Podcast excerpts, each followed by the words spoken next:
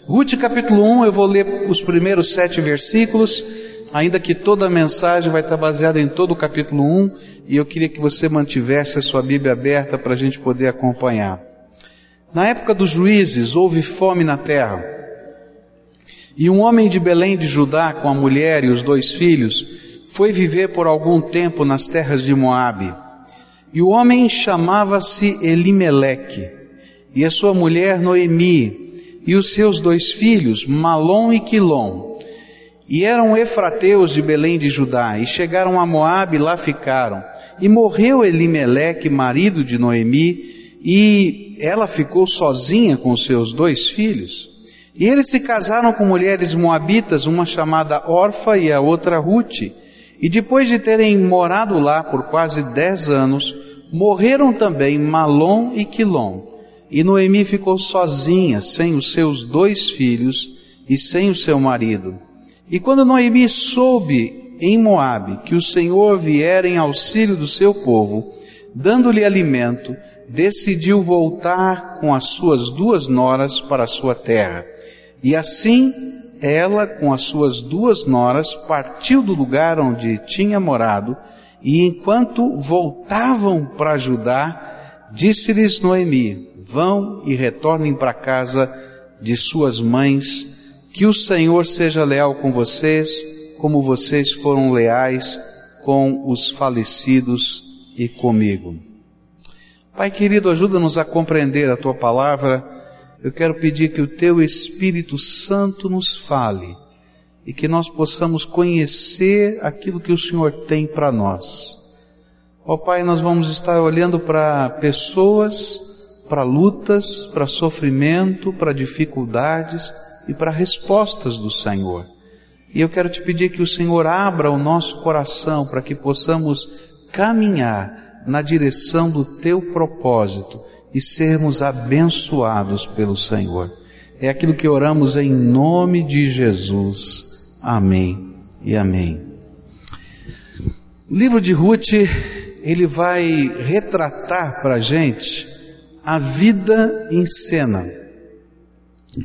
Você vai olhar e vai encontrar uma família com acertos e com erros, vai encontrar uma família que atravessou por duras batalhas, coisas que nunca imaginamos que podem acontecer conosco e que acontecem. Depois encontramos essa família tentando se erguer ou se reerguer no meio de toda a dificuldade que eles estavam vivendo. E aí então cada membro da família que restou tem uma atitude completamente diferente diante da dor, do problema, da dificuldade, da luta que estão enfrentando. E eles quase chegam à dissolução de toda a família. Quando eu olho para a história desse texto, e eu, como pastor, comparo com tantas pessoas que às vezes vêm conversar com a gente e colocam o seu coração, é impossível a gente não ver similaridades.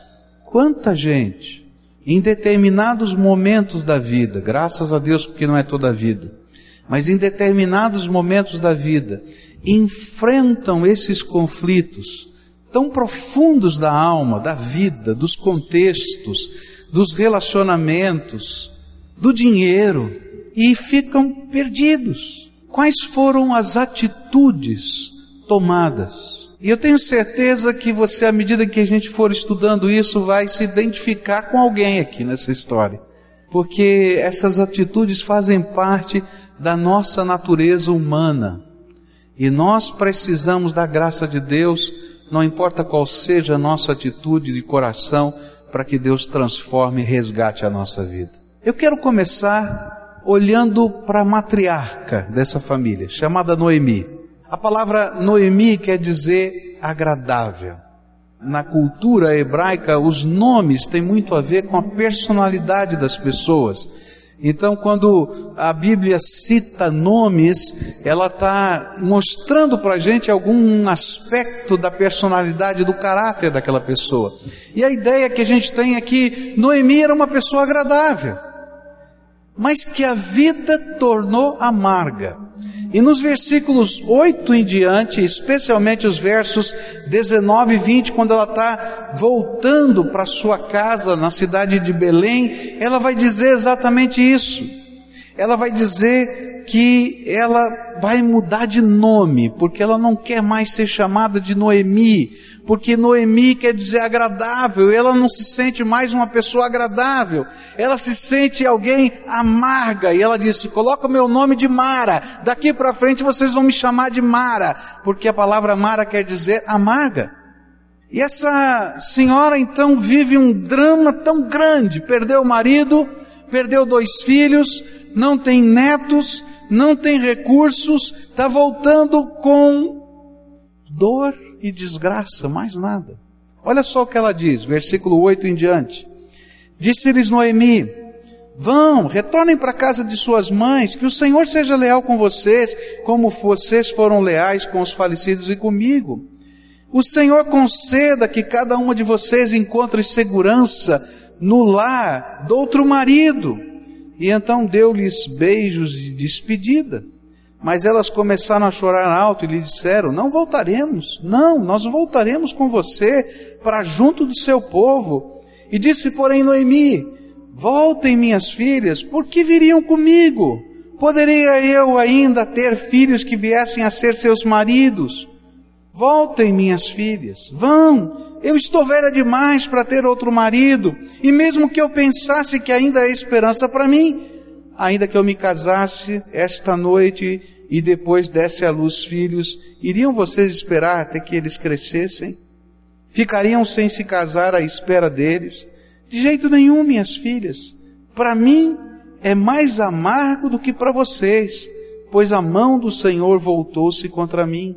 E prosseguiram, pois, as duas até Belém, e ali chegando todo o povo, o povoado ficou alvoroçado por causa delas. Será que é Noemi? E perguntavam as mulheres. Mas ela respondeu: Não me chamem Noemi, porque melhor me chamarem de Mara, pois o Todo-Poderoso tornou minha vida muito amarga. De mãos cheias eu parti mas de mãos vazias o Senhor me trouxe de volta. Por que me chamam Noemi? O Senhor colocou-se contra mim, o Todo-Poderoso me trouxe desgraça. Eu olho para a história de Noemi e vejo tanta gente que passa por isso. Uma mulher que, junto com seu marido, decidiu que o melhor que poderiam fazer era migrar porque no seu país, na sua terra, estava havendo uma série de problemas financeiros, fome, e ela sabia que a 80 quilômetros dali, num país chamado Moabe, tinha comida, tinha prosperidade. E então ela larga tudo junto com o seu esposo e vai para aquele outro país. Chega lá, vive 10 anos e volta sem marido, sem filhos, sem nada. Volta para onde? Porque nem casa ela tinha. E o pior, naquele tempo havia alguns conceitos muito complicados. Ela, como matriarca da família, ela deveria voltar com as suas noras para casa, porque elas não tiveram filhos. E naquela cultura, o ter filhos era uma coisa tão importante, dar nome à família, na continuidade é, das gerações era algo tremendamente importante, e havia uma lei que previa que algum parente próximo, de preferência um irmão, se casasse com a viúva e desse pelo menos um filho a ela, e essa senhora então agora criaria aquele filho como se fosse filho do seu marido que morreu. E aí Noemi diz para elas: olha, não tem lógica essa lei. Essa lei é maluca, porque mesmo que eu tivesse um filho hoje, não daria para vocês esperarem ele crescer para casar com ele. Não vai funcionar. E então ela toma uma decisão que parecia ser a mais lógica coisa a fazer era desistir. Desistir da vida, desistir da família, desistir do nome. E sabe, naquela altura dos sentimentos dela, ela estava desistindo de Deus. Ela pensava assim: Deus desistiu de mim. Eu estou vivendo a maior desgraça, Ele não está nem dando bola. Então, sabe de uma coisa, minhas filhas? Voltem lá para a sua terra, voltem lá para o seu Deus, comecem a vida de vocês do jeito de vocês, porque eu estou cansada, eu desisti, eu não tenho forças para continuar, eu sou uma pessoa que não tem esperança, eu perdi a minha fé, eu não aguento cuidar de mim mesma, quanto mais ter a responsabilidade com vocês, como minha família. O melhor para mim é estar só. E sabe, há um aparente conforto e segurança quando nós nos colocamos atrás dos muros da dor, que nós vamos construindo nos limites dos nossos relacionamentos. Quando a gente está vivendo dor, é muito fácil a gente levantar alguns muros nos limites dos nossos relacionamentos e dizendo: Eu não aguento mais, fica vocês para lá, eu vou ficar para cá, porque não, não, não dá. Na verdade, na verdade, minhas filhas, eu só quero morrer. Eu vou agora esperar a morte. É só isso que eu posso fazer. Eu já encontrei pessoas assim. Algumas Deus nos deu graça para resgatar, outras não eu trago na minha memória algumas lembranças muito tristes de pessoas como Noemi que puseram fim à sua própria vida. Eu me lembro de uma senhora que eu conheci no meio de uma tragédia.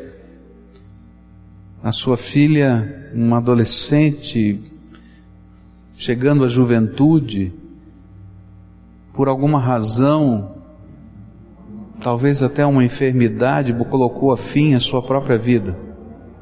E aquela mãe parecia Noemi. E eu me reunia com aquela senhora e a gente conversava, mas aquela senhora tinha um propósito na mente: acabar com a vida dela. E aquela senhora foi a uma loja de armas aqui na cidade de Curitiba para comprar um revólver. Eu não sei se você sabe, naquela época, nem sei como funciona hoje, você não consegue comprar um revólver e sair com ele no bolso.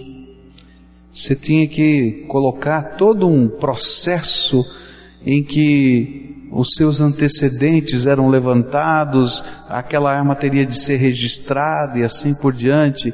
E levava em torno de 45 dias isso. E aquela senhora foi à loja de armas, pagou a arma, preencheu todos os documentos e ficou esperando os 45 dias. E a gente tentava colocar esperança no coração daquela mulher, mas aquela mulher estava como Noemi. Não me chame de Noemi, eu já me chamo Mara, Deus me abandonou, não tem esperança para mim. E cerca de 50 dias depois, do falecimento da sua filha, eu recebo o telefonema do seu filho. Pastor, a mamãe acabou de se matar no banheiro da nossa casa. E quando nós chegamos lá, uma das cenas mais horríveis eu vi na minha vida. Tem gente que desiste desiste de viver, desiste de sonhar, desiste de acreditar em Deus, que acredita à luz das suas próprias, da sua própria elaboração, que não tem saída, que não adianta mais nada, que nem Deus pode nos resgatar de qualquer condição que nos encontremos. Alguns até acreditam, como Noemi, que a mão do Senhor está pesando sobre eles, então não adianta mais nada. A única coisa que nos resta agora é uma sina de um julgamento. E talvez só a morte poderia ser libertadora nessas coisas. Mas eu quero dizer para você que esse livro de Ruth foi escrito para as pessoas que se sentem como Noemi na sua fase de Mara Deus, na sua sabedoria, mandou escrever isso aqui na Escritura Sagrada, porque Ele sabia que tinha gente como Noemi se sentindo Mara. E Ele queria que a gente pudesse virar as páginas dessa história e ver, mesmo que para o sem esperança, para aquele que já calculou todas as possibilidades e não viu possibilidade, há um Deus de misericórdia e resgate que atua sobre os seus corações. Eu não posso explicar todas as tragédias que nos cercam e nem posso revertê-las, mas Deus tem caminhos que eu não posso idealizar e tem pessoas que Ele levanta para serem parceiras nesta caminhada de resgate através do seu amor e compromisso para conosco. Mas cuidado, porque algumas destas pessoas que Deus coloca ao nosso lado, nós mesmos nos encarregamos de mandar embora. E às vezes impedimos até que Deus possa tocar o nosso coração e nos resgatar. O que o texto está tentando nos ensinar é uma coisa simples e tremenda. Toda Mara pode voltar a ser uma Noemi. Você consegue entender isso? Toda Mara pode voltar a ser uma Noemi.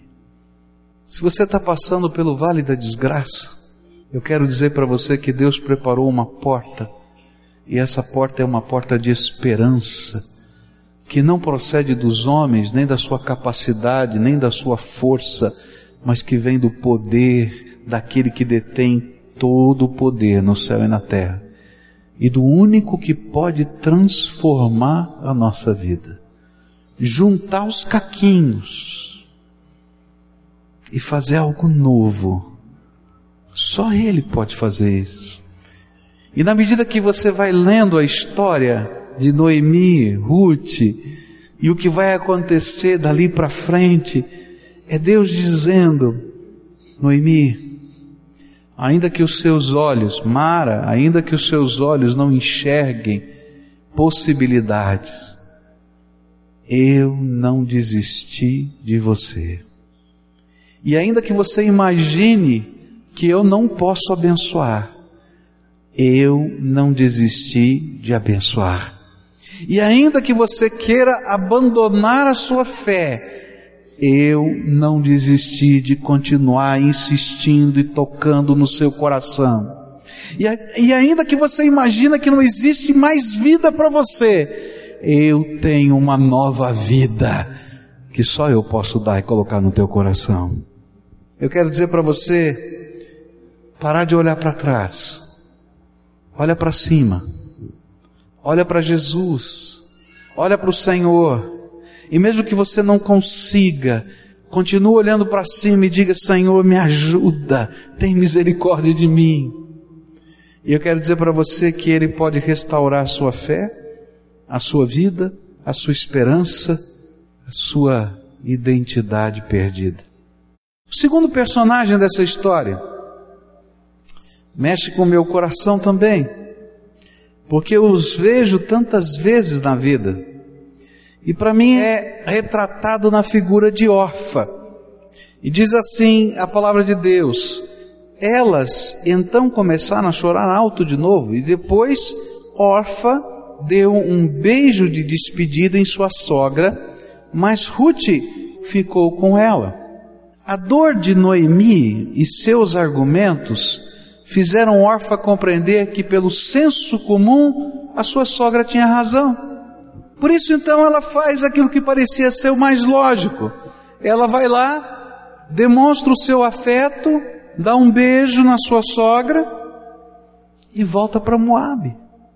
Mas na prática, aquele beijo e aquela volta significavam abandonar, primeiro, o Deus que não restaurou a casa delas. Representava apagar da minha história todo o laço familiar que existiu.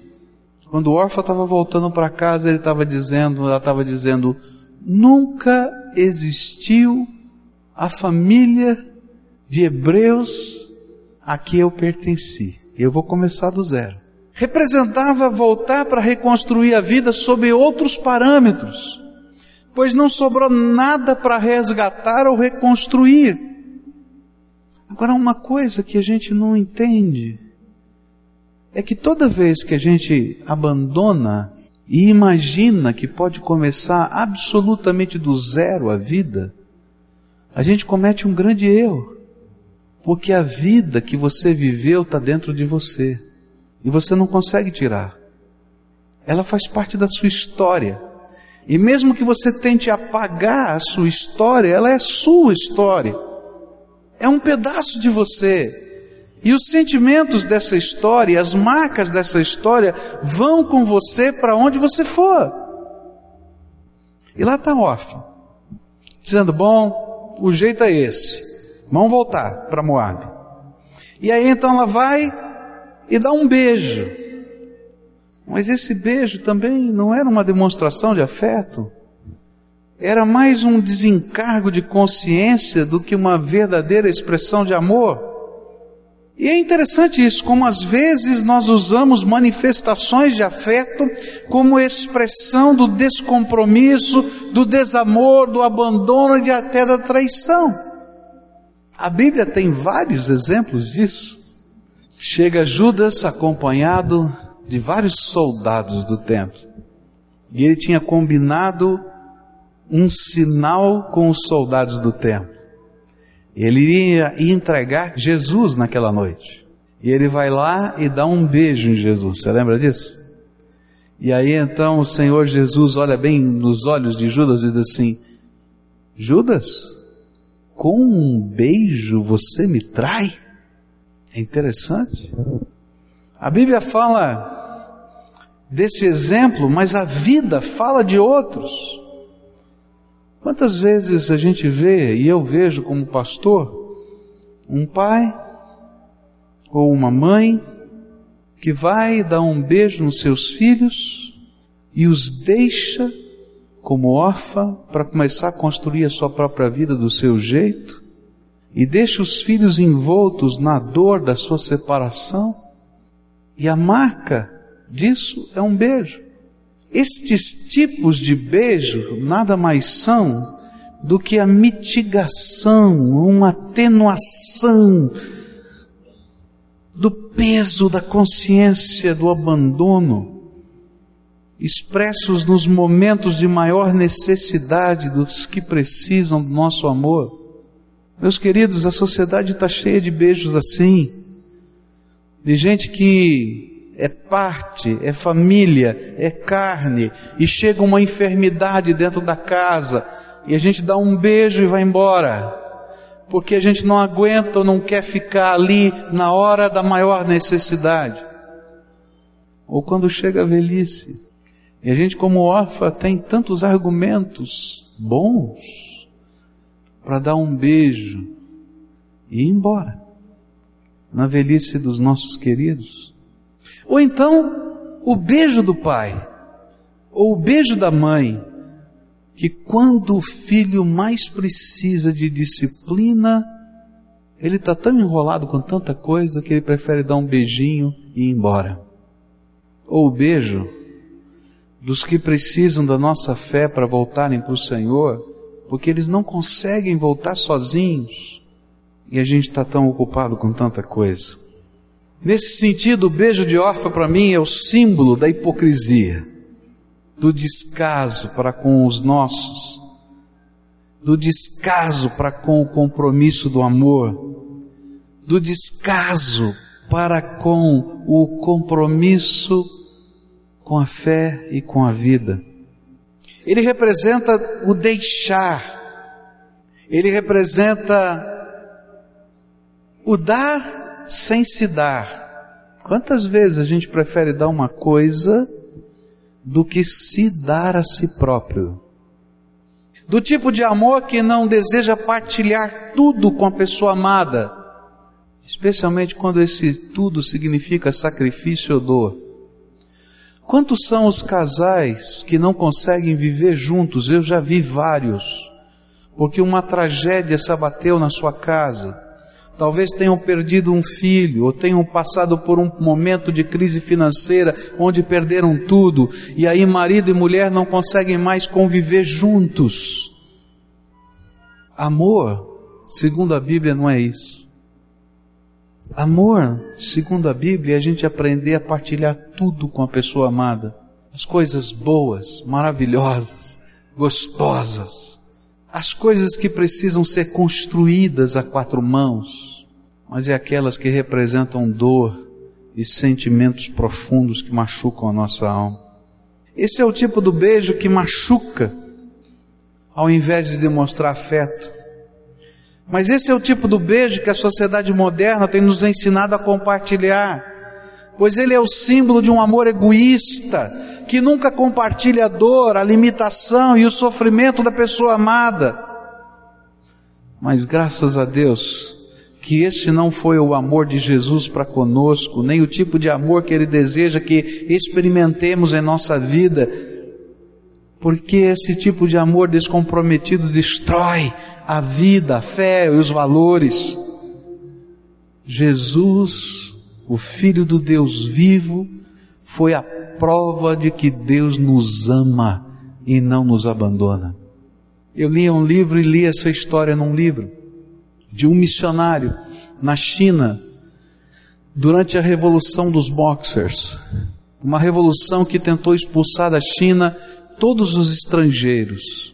E lá estavam os missionários fugindo, voltando. Um casal com seu filhinho de cinco anos.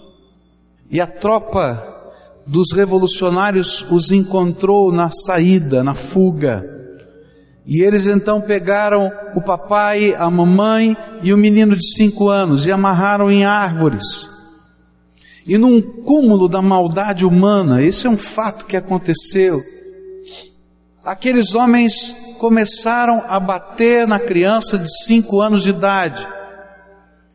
E aquela criança gritava e chorava e dizia: Papai, me acode, papai, me tira daqui, papai, me socorre. Mas o papai estava preso na árvore, a mamãe estava presa na árvore, e eles não podiam fazer nada a não ser assistir o sofrimento do seu filho. De alguma maneira miraculosa, o papai e a mamãe conseguiram escapar, mas o filhinho não resistiu à tortura e morreu. E um dia esse missionário estava no seu país compartilhando a sua fé. E uma pessoa chegou para ele e disse assim: Eu não entendo como você pode ser um missionário e pregar o Evangelho depois do que aconteceu com seu filho. Eu não entendo como é que você continua nesse negócio. E aí, aquele homem olhou bem nos olhos daquela pessoa que lhe fazia essa pergunta e dizia da sua indignação e disse assim: É porque naquele dia eu entendi quanto Deus me ama. Você é louco. Como é que você pode entender quanto Deus te ama? Ele disse assim: Sabe, se naquele dia eu tivesse desamarrado daquela árvore, eu ia pular no pescoço daquelas pessoas que estavam fazendo mal para o meu filho. Talvez eu morresse, mas eu ia matar alguns comigo. Mas naquele dia eu descobri que as mãos de Deus não estavam amarradas quando Jesus Cristo, seu Filho, foi crucificado por mim. O seu poder não estava impedido nem a sua glória, nem a sua majestade, nem os seus anjos não estavam à sua disposição. E ele permitiu que o seu filho Jesus morresse na cruz do Calvário por mim, porque ele sabia que eu e você e todos nós que estamos aqui não poderíamos encontrá-lo nunca e nem adentrar o seu céu se o sangue de Jesus não nos purificasse, nos perdoasse de todos os pecados. Naquele dia eu entendi quanto Deus me ama, porque Ele foi um Pai que me amou até o fim. Sabe, queridos, às vezes um beijo não é suficiente, às vezes só um beijo, sem a gente se comprometer, sem a gente se unir, sem a gente se dar, não tem sentido. E eu dou graças a Deus porque Jesus não mandou um beijinho do céu para nós, mas Ele tomou o meu lugar na cruz do Calvário e o seu também. Por isso há esperança. Num Deus que ama desse jeito, tem que haver esperança. Noemi, que hoje se sente Mara, tem esperança. Órfã, não desista, não vá embora. Porque há esperança. Terceiro personagem, quero terminar com ele. Diz a palavra de Deus que havia uma outra nora chamada Ruth, verso 15, diz assim: E então Noemi aconselhou: Veja sua cunhada, está voltando para o seu povo, para o seu Deus, volte com ela.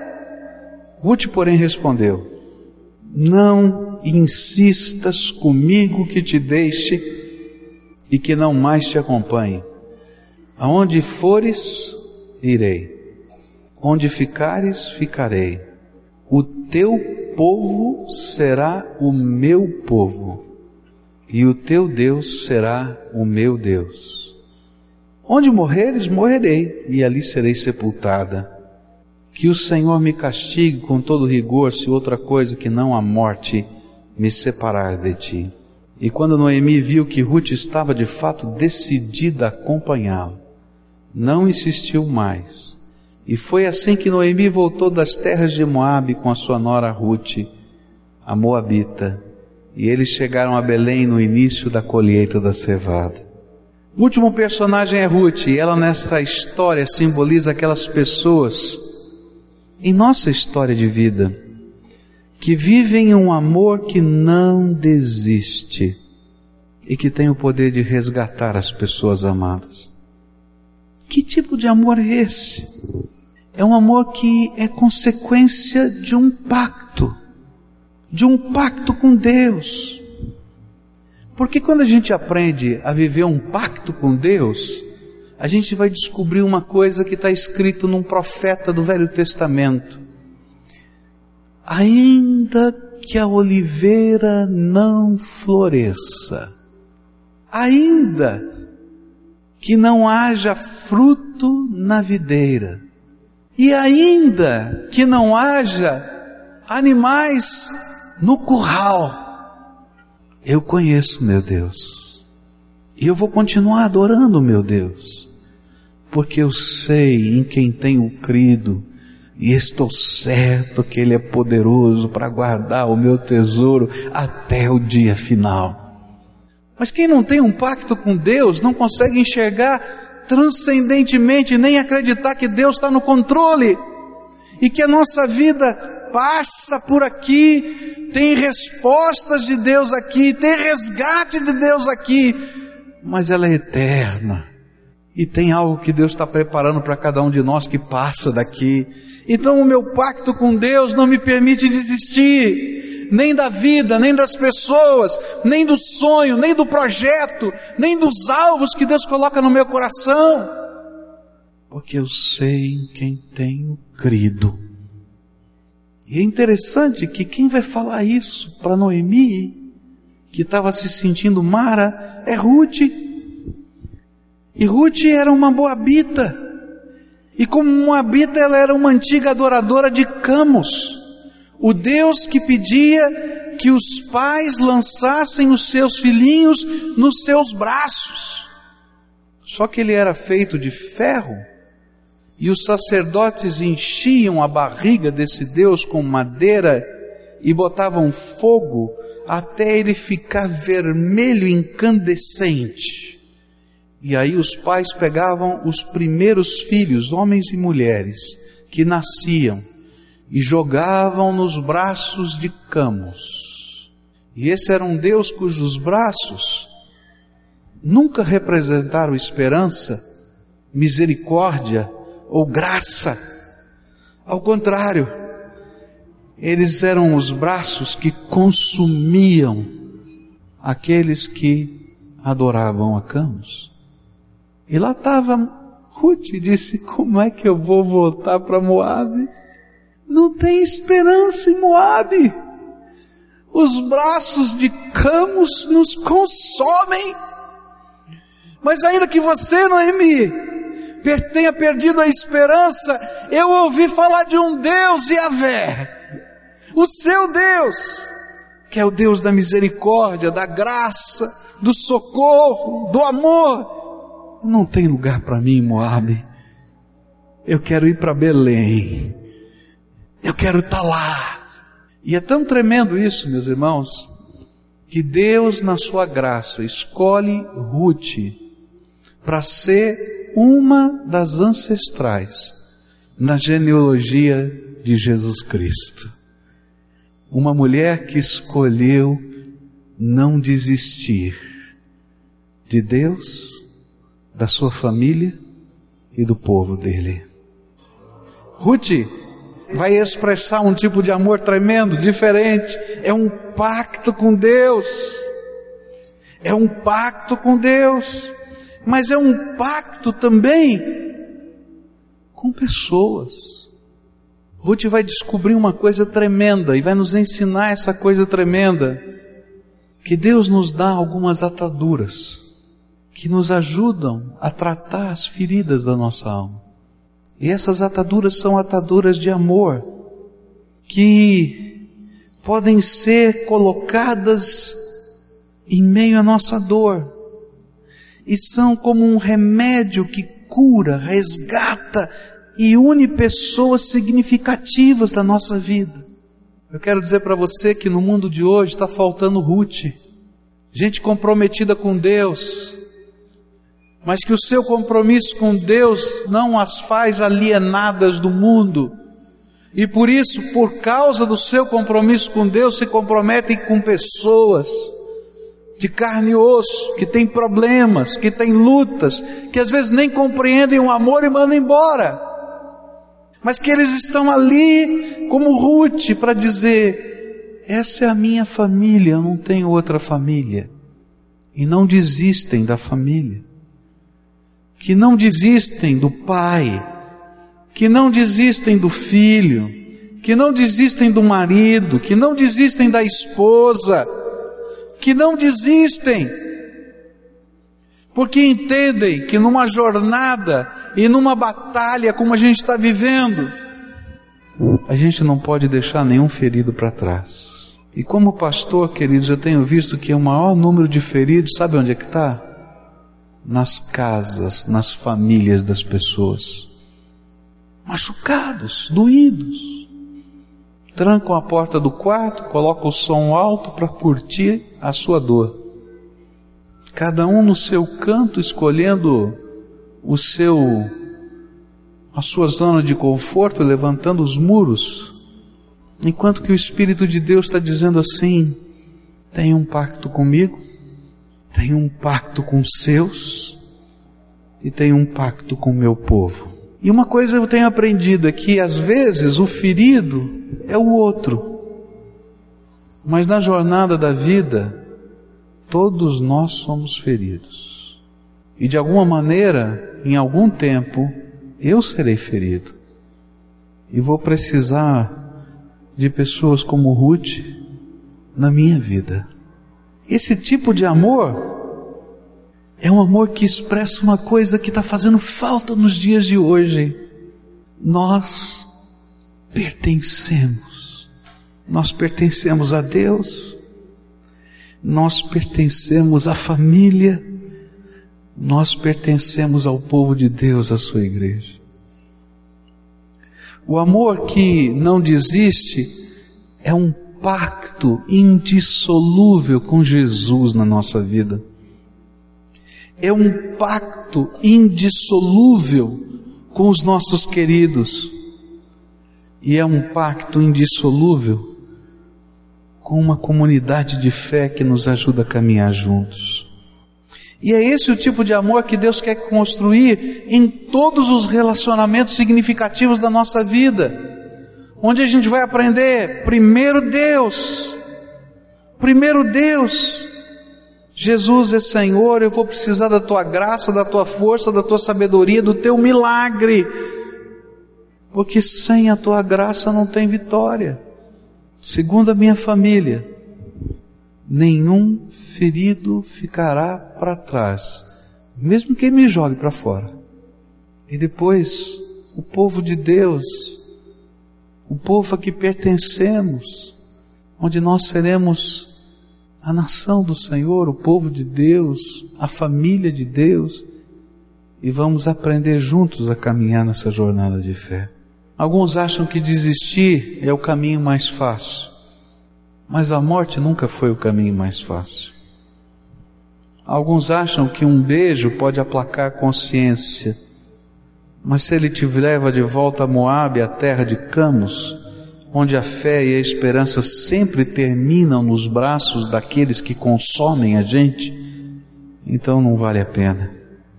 Mas vale a pena a gente se colocar debaixo do amor fiel de Deus e aprender a viver o amor fiel de Deus todos os dias. E tem um monte de gente que precisa se tornar como Ruth hoje. Eu queria convidar você, primeiro, para ser resgatado. Noemi, que se sente como Mara, que perdeu a esperança, que já fez todas as contas, já olhou para todos os lados e disse: Olha, não dá. Não funciona. O Senhor deixou escrito um livro inteiro da Bíblia para você. Para contar a história de uma mulher que se sentia como você e que Jesus, que o Deus Todo-Poderoso, veio ao seu encontro e através da fé, até de outras pessoas, porque ela não conseguia crer ela pôde ser transformada e virou Noemi outra vez. Se você está se sentindo como Noemi na fase de Mara, eu queria muito orar por você nessa noite. E queria pedir a Jesus para entrar na tua vida, para entrar na tua casa, para entrar na tua história, para fazer diferença no teu coração para juntar os caquinhos quebrados que estão aí e fazer milagres que eu não consigo antever, mas que eu creio hoje, porque eu sou prova de que isso pode acontecer. Eu tenho as minhas marcas. Em alguns momentos da minha vida já fui como um mar. dou graças a Deus, porque Ele não desistiu de mim. E se eu estou aqui hoje, é porque Ele tem poder para transformar. Se tem uma dor muito forte aí no teu coração, você vai dizer isso para Jesus agora e vai dar nome para essa dor. Está doendo uma perda, está doendo uma palavra dura, está doendo, eu não sei o que está doendo mas fala você para Jesus com as tuas palavras e com as tuas lágrimas, com o teu sentimento. O que é está doendo? Que está consumindo você? E você vai pedir, Jesus, tenha misericórdia de mim. Eu quero voltar a ter esperança. Eu quero, Senhor, ver a tua mão me conduzindo, porque eu não sei mais o que fazer. Fala com suas palavras isso. Talvez nessa hora o Espírito de Deus vai colocar no teu coração desejo de demonstrar afeto, amor, misericórdia, não só o beijo, mas atitudes que construam. Então faça pactos com Jesus. Jesus me ensina, o que o Senhor me ensinar eu vou fazer. Eu quero ouvir a tua voz, eu quero ter um pacto com o Senhor. E faça um pacto de fé com as pessoas que você ama e que precisam de você. E não se esqueça de fazer um pacto com o povo de Deus, que pode estar junto com você, caminhar com você e orar com você. Senhor Jesus, aqui tem uma multidão de pessoas, mas eu te dou graças porque o Senhor não os vê como uma multidão, o Senhor sabe o nome deles. O Senhor sabe quantos fios de cabelo eles têm na cabeça. O Senhor conhece a sua história. A tua palavra nos diz que o Senhor recolhe no teu odre, registra no teu livro o sentido e o significado de cada uma das lágrimas que já choraram. E eu te agradeço, Senhor, porque o Senhor não desiste da gente, mesmo quando a gente já desistiu. O Senhor não desiste. E eu quero te pedir, Senhor, toma esses corações quebrados, abatidos, arrebentados, e coloca a tua graça agora, em nome de Jesus. Graça que restaura, graça que transforma, graça que nos faz enxergar uma realidade pela fé, não por aquilo que a gente pode calcular. Graça, Senhor, que nos faz amar pessoas e se comprometer com elas.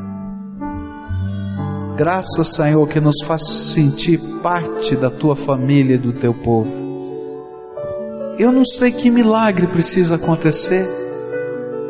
E também, Senhor, eu quero dizer para o Senhor que eu não tenho a menor competência quando se trata de milagre, porque eu sou só humano. Mas Tu és o Deus vivo em quem nós temos crido. E Jesus, Tu és o nosso intercessor junto ao Pai. E é por isso que nós estamos na tua presença agora para dizer: Senhor Jesus, tenha misericórdia de nós. Senhor Jesus, transforma o vale da desgraça na porta da esperança, Senhor. Transforma o nosso coração, os nossos sentimentos, as nossas amarguras. Coloca a tua graça sobre nós e faz do Senhor povo comprometido com o Senhor povo comprometido com pessoas e povo comprometido, Senhor, com a tua casa, com teus filhos, aonde eles estiverem. Faz esse milagre, começa na minha vida, na vida dos meus irmãos, e que o resgate seja uma experiência diária, onde a gente vai poder sentir a boa mão de Jesus sobre a nossa vida. Agora, Senhor, leva esses teus filhos para casa daqui a pouco. E eles vão encontrar em casa os problemas que os trouxeram aqui. Eles vão, Senhor, sentir a dor do abandono. Eles vão continuar sentindo, Senhor, as lutas.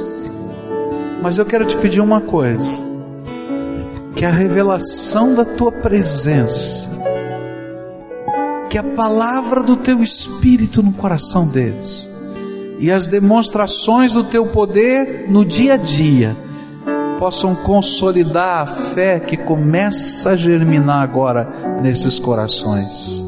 Jesus, anda com eles, coloca o teu espírito como um professor particular e os abençoa.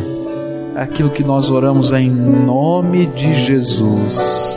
Amém.